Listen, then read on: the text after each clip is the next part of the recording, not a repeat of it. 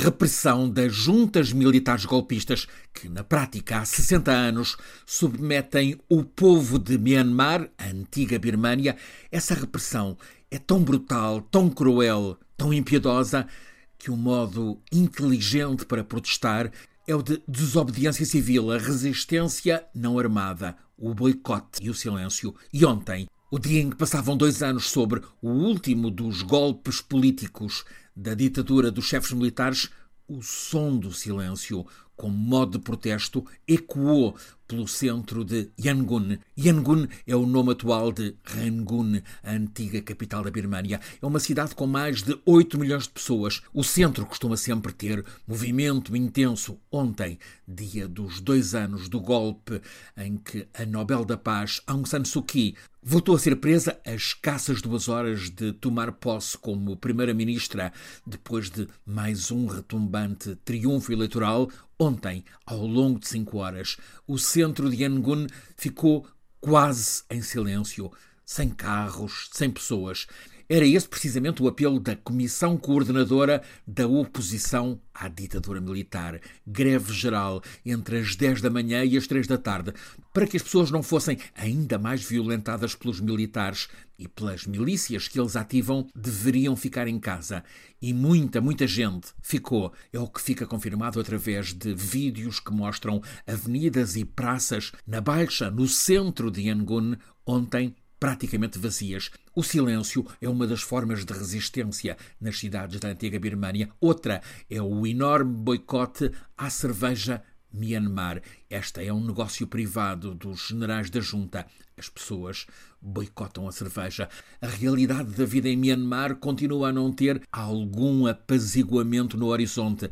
A democracia, essa, ainda está mais fora de qualquer cenário. O poder da China, de Xi Jinping, entende-se com a ditadura de Myanmar e o mundo da democracia e da liberdade parece ter desistido de combater ativamente quanto mais não seja pelo fim da violência de Estado neste país com quase 60 milhões de pessoas. Há em Myanmar uma comunidade com descendentes longínquos de navegadores portugueses. São os Bainji, mais de 5 mil. A maioria é formada por católicos e acompanhados por missionários e padres católicos, sobretudo em volta de Mandalay, a segunda maior cidade da antiga Birmânia. As aldeias em que viviam foram queimadas por milícias armadas pelos militares ou mesmo pelos próprios militares.